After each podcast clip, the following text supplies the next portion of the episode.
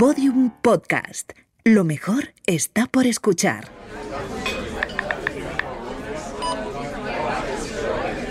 Alimentos ecológicos, recetas veganas, pastelerías para celíacos, comida healthy para llevar. Basta con darse un paseo por el supermercado o por Instagram para darse cuenta de que la alimentación está de moda y cada vez hay más personas que lo consideran un pilar esencial de su estilo de vida.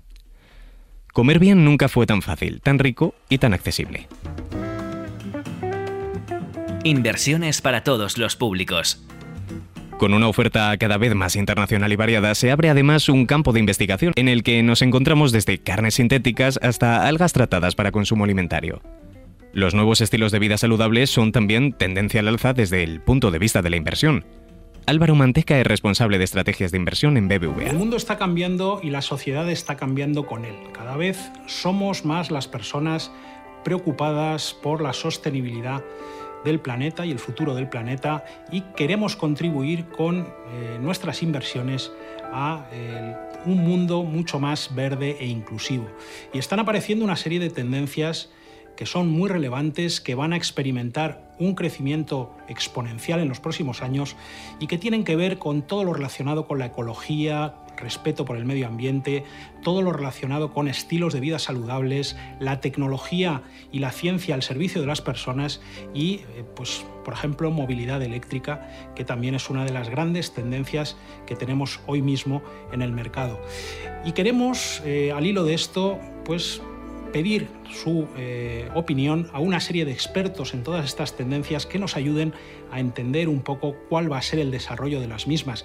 Y hoy tenemos el gusto de tener a Luján Soler, que es dietista y nutricionista y que ha sido tan amable de estar aquí con nosotros para compartir los próximos minutos. Lo saludable está de moda. ¿Es compatible con nuestro ritmo de vida? Pues vamos a empezar, si te parece, Luján, por, em, por una obviedad, que es que cada vez somos más conscientes de la importancia de tener una vida saludable. Yo creo que es consenso en la sociedad que tener eh, pues unos estilos de vida eh, saludables pues va a redundar positivamente en nuestra vida, va a hacer que seamos más felices, va a hacer que seamos más longevos, va a evitarnos enfermedades, va a evitarnos problemas y sin embargo el ritmo de vida actual que no nos deja prácticamente tiempo para nada, pues también eh, pues por otra parte nos está empujando pues a descuidar esos, esas, ese estilo de vida saludable e ir un poco a, pues, a salto de mata, ¿no? ir un poquito a, lo sencillo, a lo que menos tiempo me va a llevar.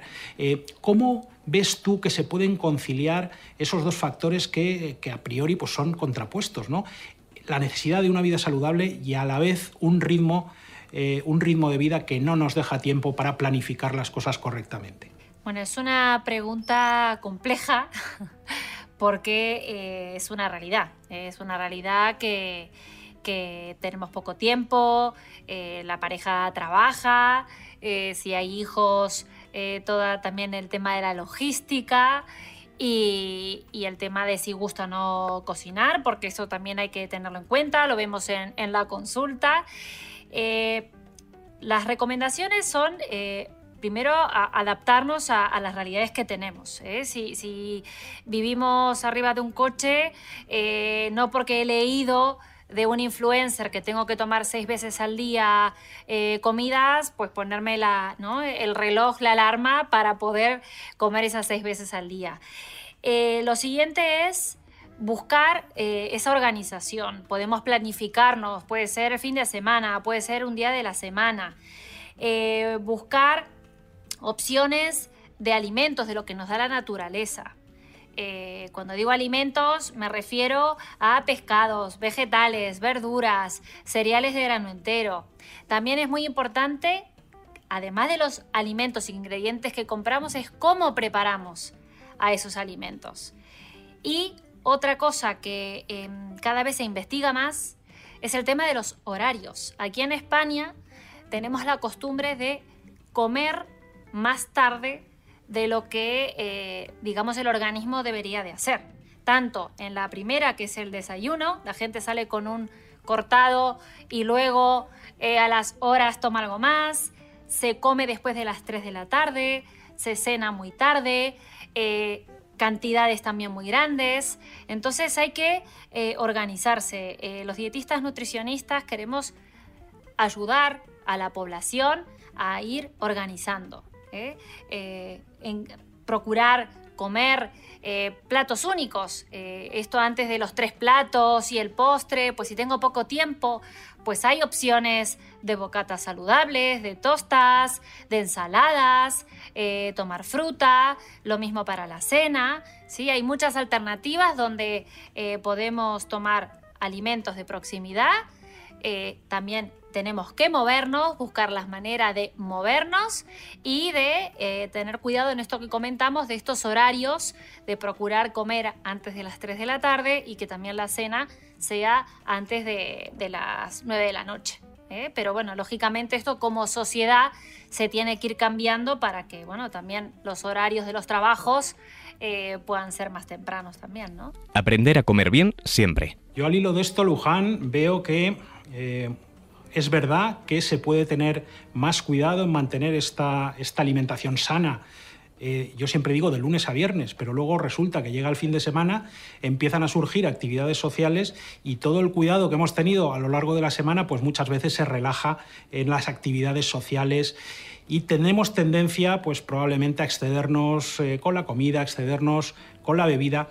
Eh, ¿De qué manera tú piensas que podríamos también seguir manteniendo esa, actitud eh, que mantenemos con mucha disciplina de lunes a viernes, también durante los fines de semana, porque siempre eh, es, verdad que normalmente pues, eh, en esas actividades pues, se tiende a relajar un poco esos, esos patrones de vida saludable. Es que aquí, digamos que el secreto, por decirlo de alguna forma, es que la sociedad pueda tener esta educación nutricional, además de, lógicamente, los otros hábitos que previamente hemos mencionado si nosotros, los profesionales sanitarios, entre ellos los dietistas nutricionistas, desde pequeños en los coles podemos dar esa educación nutricional e ir reforzándola mientras van creciendo.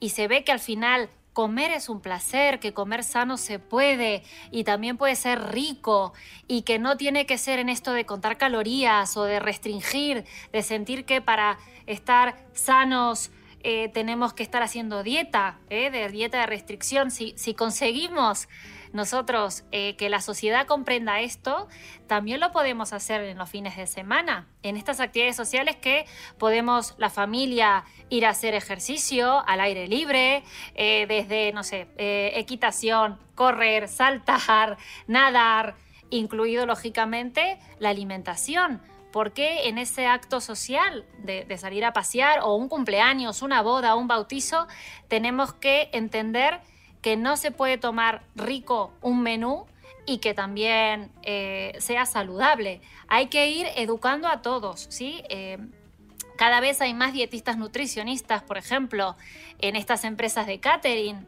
que pueden ofrecer en estos cumpleaños, eh, sobre todo, por ejemplo, de, los peques, eh, que cuando eh, somos padres y celebramos cumpleaños en sitios donde van a saltar, donde van a correr, vemos los menús que hay, sabemos que perfectamente se pueden mejorar.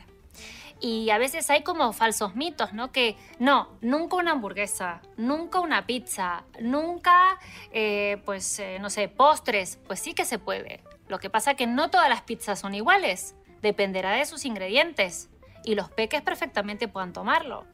No todas las hamburguesas son iguales, sí que hay hamburguesas con panes que están con ingredientes saludables, con carne que puede ser de origen animal o vegetal también saludable, se le pueden poner vegetales, frutas, ¿sí? a esas hamburguesas. Entonces es un tema de educar y enseñar que en el día a día podemos alimentarnos bien, y podemos tomar alimentos que nos gusten y que disfrutemos. Y saquemos esto de que de lunes a viernes hay que controlarse, hay que restringir y el fin de semana eh, tenemos que ir por otra, por otra vía. Si aprendemos a comer bien, esto lo podemos hacer todos los días. Los menús infantiles, una tarea pendiente. Y luego, eh, pues aquí me das paso también a comentar el camino que hay que recorrer eh, en los menús infantiles, porque muchas veces pues todos hemos visto ¿no? que cuando vamos la familia a un restaurante, eh, bueno, pues los menús infantiles que ofrecen muchos restaurantes, pues realmente dejan mucho que desear desde un punto de vista de calidad nutricional. ¿no? Yo creo que aquí también es verdad que es una tendencia que es cada vez también más creciente, que nos preocupemos eh, de manera adicional por lo que comen nuestros, nuestros hijos, pero yo creo que aquí hay mucho camino por recorrer para que estos menús infantiles se adapten a unos patrones muchísimo más saludables. ¿No te parece, Luján? Estoy totalmente de acuerdo. Lo que nosotros, insisto, tenemos que enseñar a esos padres si se puede, lógicamente desde la preconcepción, ¿eh? tanto el padre como la madre, eh, que antes de planificar a ese embarazo estén con hábitos saludables, esa madre durante todo el embarazo también se alimente bien, se suplemente adecuadamente, una vez que nazca ese bebé, elegir eh, la lactancia materna y bueno, si por diversas causas no se puede, ver qué, otras alternativas son óptimas.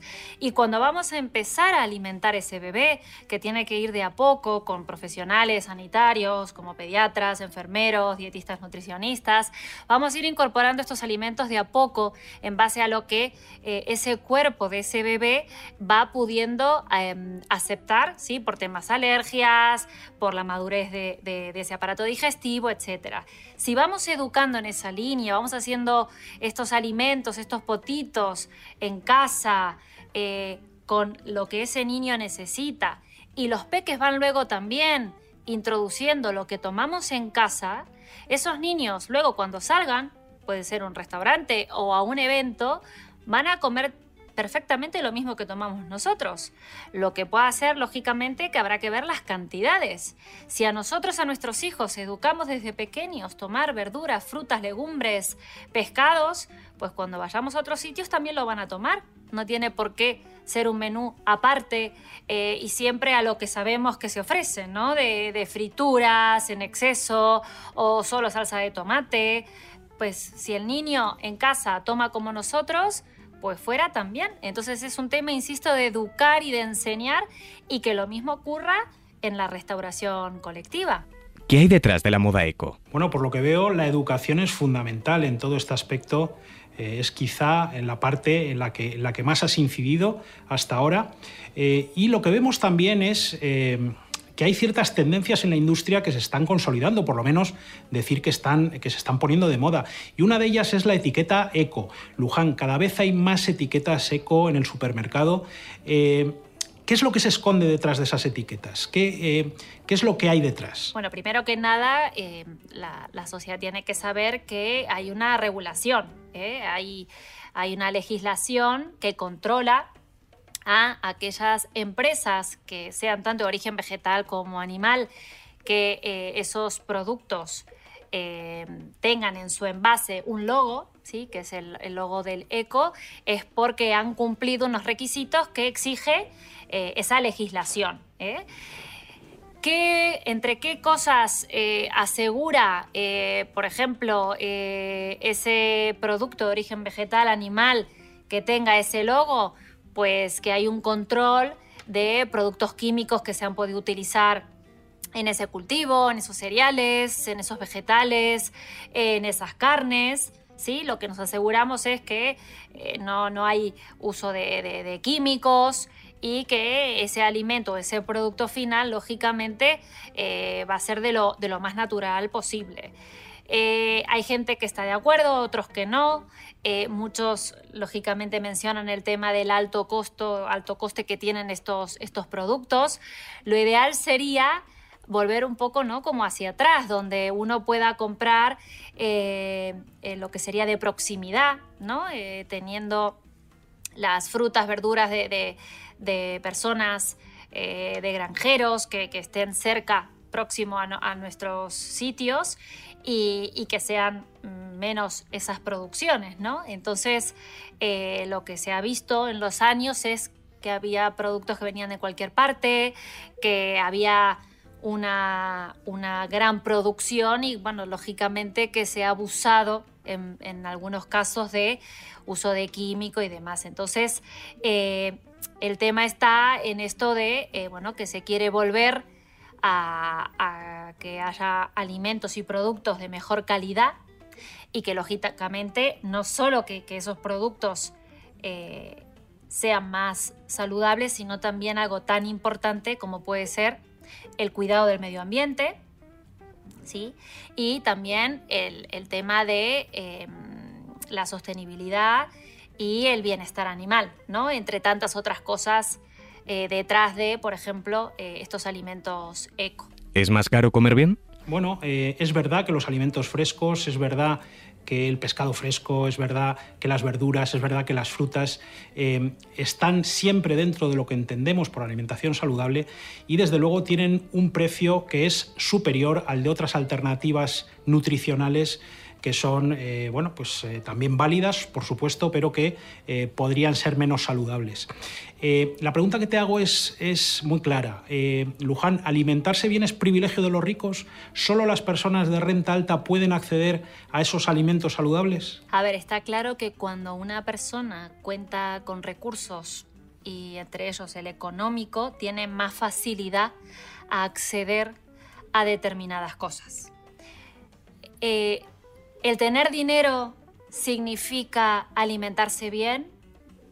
La respuesta es no en muchos casos. Y esto no hay más que ver estudios en distintas ciudades en donde se ve eh, que la administración o los ayuntamientos ven, eh, o a nivel también nacional, de qué pasa con la población infantil, por ejemplo, que es donde más hay, donde puede ser que se cuente con recursos, eh, sobre todo económicos, y que existan casos de sobrepeso obesidad. Y luego, si se hacen analíticas eh, de esos niños, se ve que tienen bajo el hierro, el calcio y otros nutrientes. Eh, si vamos basándonos en lo que pueda ser la dieta mediterránea, donde se recomienda ¿no? que sobre todo un alto porcentaje provenga de origen vegetal, vamos avanzando hacia esa pirámide, lo primero, bueno, lógicamente beber agua, hacer actividad física, eh, vamos avanzando y vemos los cereales de grano entero.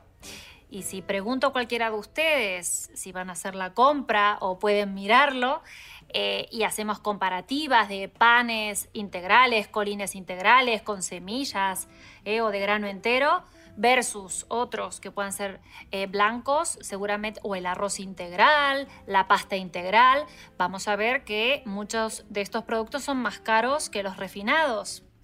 Eh, si vamos a frutas y verduras, lógicamente que siempre recomendamos de cercanía y de temporada, además de lo que nos ofrece la naturaleza por tema de nutrientes, eh, hay algunas frutas y verduras que, sea la época del año que sea, son muy caras. Eh, los frutos secos que también recomendamos, crudos, que son almendras, avellanas, nueces, eh, anacardos, entre otros. Eh, también cualquiera que va a hacer la compra puede ver que son caros, como has mencionado, pescados, mariscos. entonces, lo que nosotros, por ejemplo, los dietistas nutricionistas hemos pedido a la administración es que estos alimentos se pueda bajar el IVA para que las personas puedan tener acceso a, alimentarse bien. Y no solo luego, también hay que tener en cuenta que las personas que de pronto tienen escasos recursos, eh, cuando vamos a hacer ese plato, no solo partimos de ingredientes, sino también hay que prepararlos. Y bueno, ahora saben que estamos con el tema del día, de los, del precio de la electricidad. No es igual cocinar en un horno eléctrico, hacer frituras. ¿eh? Entre los estudios también vemos que las personas con menos recursos, menor nivel socioeconómico, eh, los métodos eh, que más eh, utilizan son las frituras, pero no una vez a la semana, sino que muchas veces es a diario y en todas las comidas. Entonces, alimentarse bien, muchos de estos alimentos son caros, sí. ¿Podemos los dietistas nutricionistas ayudar a la, a la administración a educar a estas personas con bajos recursos, saber cómo hacer esa compra, por supuesto que sí, y daríamos, digamos, recomendaciones por cada categoría de, productos, como dijimos, de pescados, de mariscos, de legumbres y demás, que puedan ser unas buenas opciones y que lógicamente se puedan también alimentar bien. Intolerancias alimentarias. Perfecto, Luján. Pues yo aquí quería tratar eh, otro tema que también eh, pues es de interés creciente. Y es que uno tiene la sensación de que se están multiplicando los casos de intolerancia alimentaria, por lo menos a mí me da la impresión de que los niños, eh, los niños de ahora, pues quizá tengan más intolerancias que los niños de mi, de mi época, ¿no? Eh, casos de celiaquía, intolerancias a la lactosa. Eh, es cierto que cada vez tenemos más incidencia de estas enfermedades y, sobre todo, Luján, ¿por qué se produce esta mayor incidencia? Es cierto que también por suerte los médicos eh, han podido investigar y avanzar más y antes casos que se sospechaba de otras cosas se subdiagnosticaba y no se hacía el correcto diagnóstico que podía ser cualquiera de estas otras que hemos mencionado. ¿sí? La globalización, entre las cosas que ha hecho, es que tengamos acceso a productos que antes aquí en España jamás se habían consumido, ¿sí? de otros países, de otras culturas. También nosotros vamos, eh, digamos, viajando por trabajo o por placer a, otros territorios donde de pronto podemos residir y nos vamos cruzando, ¿no? Eh, cada vez más es eh, habitual ver que pues no lo sé, puede venir un hijo de una persona de Japón con alguien de Mozambique, bueno, en fin, nos vamos también cruzando y, y vemos que puede ir aumentando esto, porque por ejemplo, en el tema de la intolerancia a la lactosa, donde más intolerancia a la lactosa hay es en las personas que son de origen asiático o los africanos y por el contrario los nórdicos son los que menos intolerancia a la lactosa tienen, pero claro, si nos vamos cruzando eh, puede haber que, existan más casos. Y eso, ¿no? El conocimiento de, del avance de la, medicina, de las pruebas diagnósticas y demás que, que podemos ir viendo más casos que antes pues quedaban como mala digestión y ahora se sabe que, puede tener una intolerancia a la fructosa, por ejemplo. ¿eh? O sea que todas estas cosas pueden ser que veamos más casos o que aumenten los diagnósticos de, estas situaciones, de estas enfermedades, de estas patologías y que, bueno, que, se tendrán que ir adaptando a sus necesidades. Pero por favor, que el diagnóstico siempre lo haga un especialista. Las modas. Luján, no hemos hablado de eh, la tendencia que existe eh, hacia nuevas formas de alimentación. Y aquí yo eh, me gustaría comentarte algunas. la primera es el veganismo, el, vegetarianismo, que es bueno, pues una tendencia que también es creciente claramente. Luego hay también eh, pues otras tendencias como puede ser la de evitar los, alimentos ultraprocesados. ¿no? Es decir, estamos viendo que eh, la sociedad se está moviendo eh, y yo no sé si es más por modas o realmente hay, hay una cierta tendencia que está bueno, pues de alguna manera respaldada por, por la, la evidencia científica. En España tenemos recomendaciones, puede ser la dieta mediterránea, eh, el famoso plato de Harvard, por ejemplo, que también es muy conocido, la pirámide de Australia, bueno, y puedo citar otros, también la, de Canadá, las nuevas guías, en Argentina, bueno, hay, varias sociedades científicas, universidades que, van elaborando guías, platos, eh, pirámides con información actualizada con este respaldo científico. Y estas que he mencionado recomiendan que eh, la alimentación, dependiendo de, una u otra, sea al menos entre un 60-70% que provenga de origen vegetal, eh, de estos alimentos, productos que consumimos. Y esto es así. Eh, en cuanto a esta tendencia de vegetarianismo, veganismo, que bueno, son cosas distintas, ¿no? El vegano toma todo lo que viene de origen vegetal. Vegetariano puede ser personas que excluyan ciertos eh, alimentos o productos que vengan de uno o varios eh, animales, ¿sí? Por eso que hay variantes. Para mí está perfecto que, cada vez eh, haya más conciencia en la población de estar sano, de estar saludable, de lo que se come, de lo que se mueve y de, lo, ¿no? de la parte emocional, insisto. Pero si me preguntan que sea esa hamburguesa 100% vegetal, va a ser siempre más sana que la que pueda venir de origen animal, va a ser un depende. En el mercado se encuentran marcas que lo hacen muy bien, ya sea por los ingredientes que utilizan, la cantidad de sal, la cantidad de fibra, y hay otras que esa opción vegana es bastante menos saludable que lo que podía ser la opción de origen animal. Y con esto podemos citar muchos otros ejemplos, eh, lo que puedan ser bebidas vegetales, lo que puedan ser helados veganos, lo que puedan ser eh, salsas, eh, sustitutos del huevo, ¿sí? Invertir en alimentación saludable. Y yo aquí veo que hay dos claras tendencias de inversión que nos van a acompañar en los próximos años y que muchas empresas las podrían aprovechar para atender esa demanda que va a ser creciente en los próximos años. La primera tiene que ver con las empresas de carne vegana, es decir, empresas que se dediquen a hacer carne con proteína vegetal. Y por otra parte, aquellas empresas que generen carne eh, de, origen animal, pero carne sintética, es decir, eh, células animales que se han puesto a crecer en un bioreactor y que eso al final pues implica generar un tipo de carne sintética en, el cual, en la cual pues no hay ningún tipo de sufrimiento animal y tampoco hay una ganadería que sea eh, bueno pues que, genere muchas emisiones a la atmósfera. ¿Cómo ves esas tendencias y cómo ves esas oportunidades de inversión en estas empresas? Está claro que podemos encontrar, como decía, hamburguesas, por ejemplo, eh, que pueden estar elaboradas con legumbres, con cereales, eh, con, por ejemplo, hay eh, algunas empresas que están investigando y desarrollando de hacer hamburguesas con setas, con hongos. El tema que lo que tenemos que entender es que porque sea de origen vegetal o vegana, esa hamburguesa, esa salchicha, esa pizza, eh, esas bebidas vegetales, esos postres, eh, esos quesos, no siempre va a significar que sea más saludable.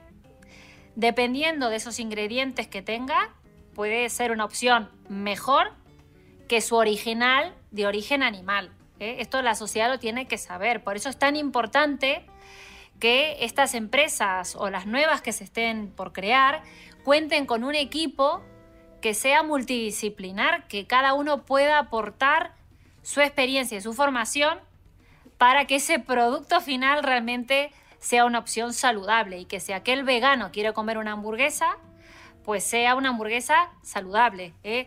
Porque si vamos ahora, vemos que hay marcas que lo están haciendo muy bien, que tienen aceite de oliva virgen extra, que puede utilizar eh, harina de guisante, que le agregan, por ejemplo, vitamina B12, pero hay otras que vemos que utilizan aceites que no son saludables o exceden la cantidad de sal, o tú vas al restaurante y ves que ponen salsas que tienen más grasa y que no son óptimas. Entonces, eh, importante poder contar con estos productos que el equipo realmente eh, sea un equipo multidisciplinar para poder tener productos saludables y eh, que podamos tener presente que eh, cada vez hay una tendencia, una necesidad de mayor oferta, pero que lo que se encuentra ahora todavía tiene mucho recorrido para poder mejorar y realmente poder ofrecer una mejor alternativa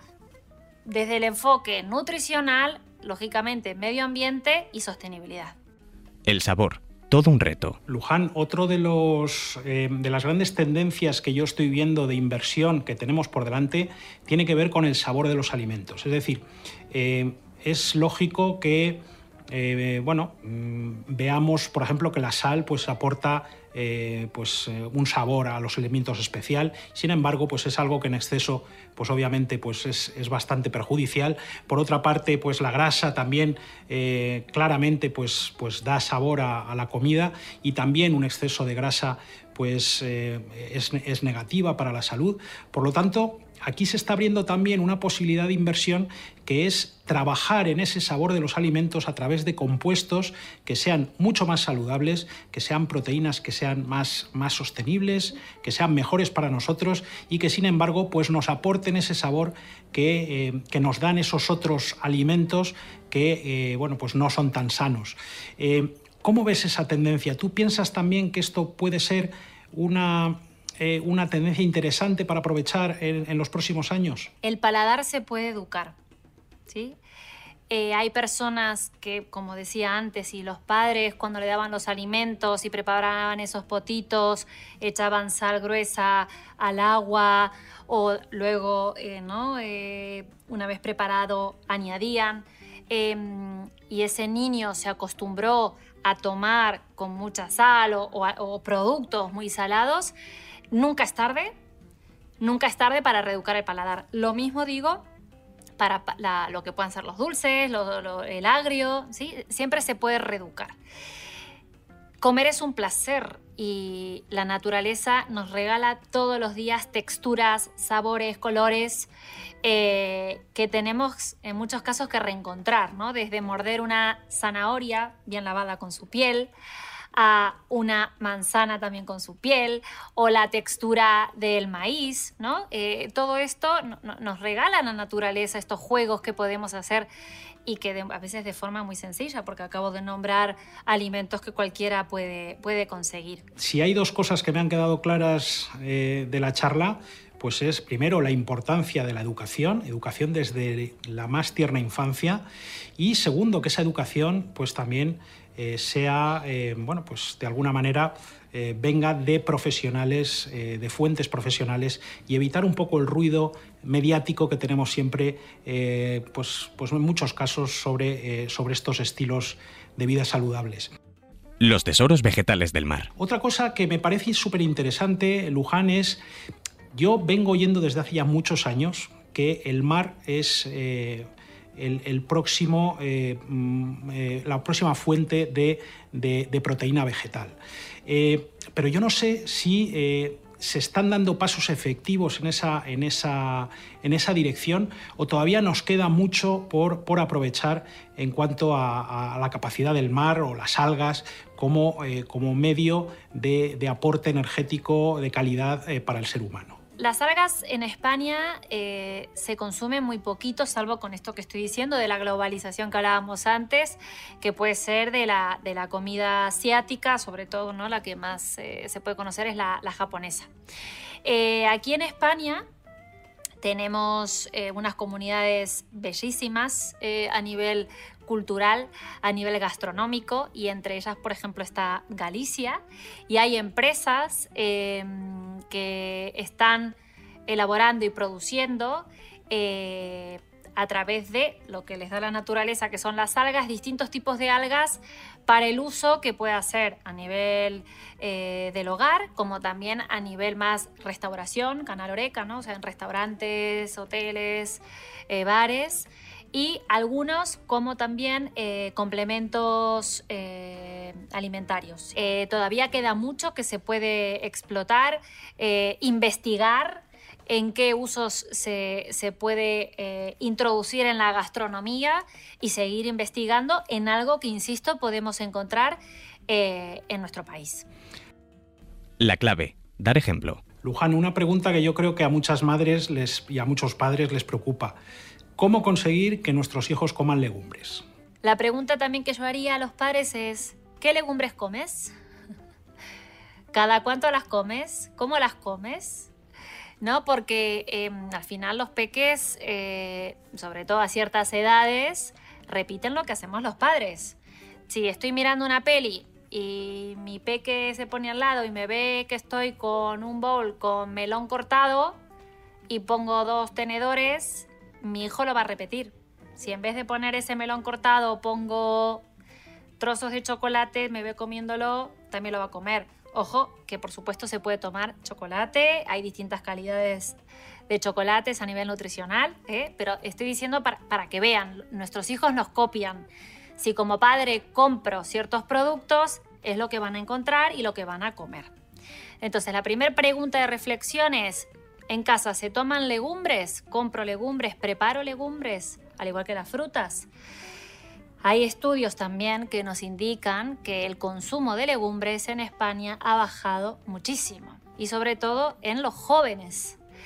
Algunos dicen, ay, es que tomo este plato de legumbres y me sienta mal, me da hinchazón, me da gases. Y claro, lógicamente, si tú no tomas de forma continua y de pronto luego te tomas un plato enorme y también eh, que sea un, plato muy fuerte a nivel ¿no? de otros ingredientes que se le ponga, eh, posiblemente te sienta mal. Entonces, en esos casos, ir introduciéndolo de a poco.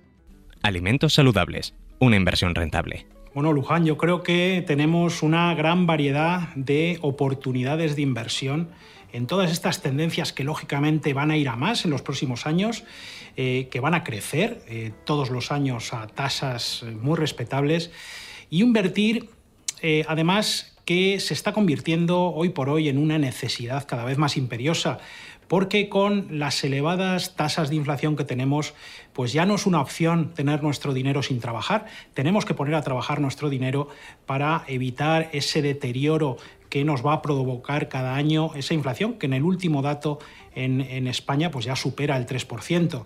Entonces, bueno, pues no es una opción, como digo, dejar el dinero eh, sin ponerse a trabajar. El dinero tiene que trabajar y aquí estamos viendo pues claramente unas opciones muy interesantes, no solo de contribuir a una alimentación sostenible, no solo a contribuir a mejores hábitos de vida, sino también que sean eh, unas inversiones rentables, que sean unas inversiones que nos permitan eh, pues proteger nuestro patrimonio contra los efectos insidiosos de la, de la inflación. Aquí eh, comentar dos cosas importantes. La primera, que la inversión no es privilegio de los grandes inversores de Wall Street, no es necesario tener grandes cantidades de patrimonio y una gran información, sino que ahora mismo la inversión se ha eh, pues democratizado mucho a través de instrumentos, de vehículos de inversión profesionales a los que podemos acceder cualquiera. Y la segunda cosa que me gustaría comentar es que eh, para tener éxito en el mundo de la inversión solo hay que cumplir tres requisitos. Un, el primer mandamiento, el más importante, es diversificar, no, tener, no poner todos los huevos en la misma cesta. El segundo tiene que ver con mantener la disciplina emocional, saber, el, el, miedo es el peor enemigo del inversor, saber aguantar los momentos en los que el mercado retrocede, porque siempre vuelve otra vez a recuperar. Y en tercer lugar, eh, mantener una disciplina también en cuanto al horizonte de inversión. La inversión no es algo que nos tenga que acompañar durante un mes o un año, sino que es algo que va a tener que estar presente a lo largo de toda nuestra vida.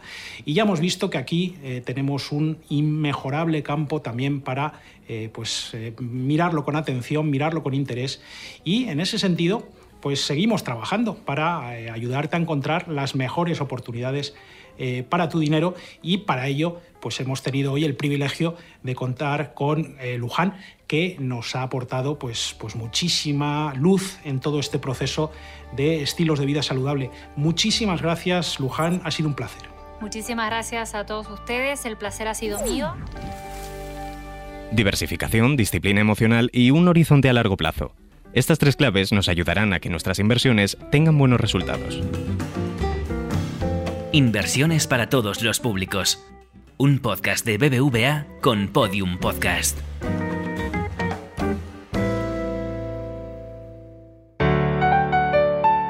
Podium Podcast. Lo mejor está por escuchar.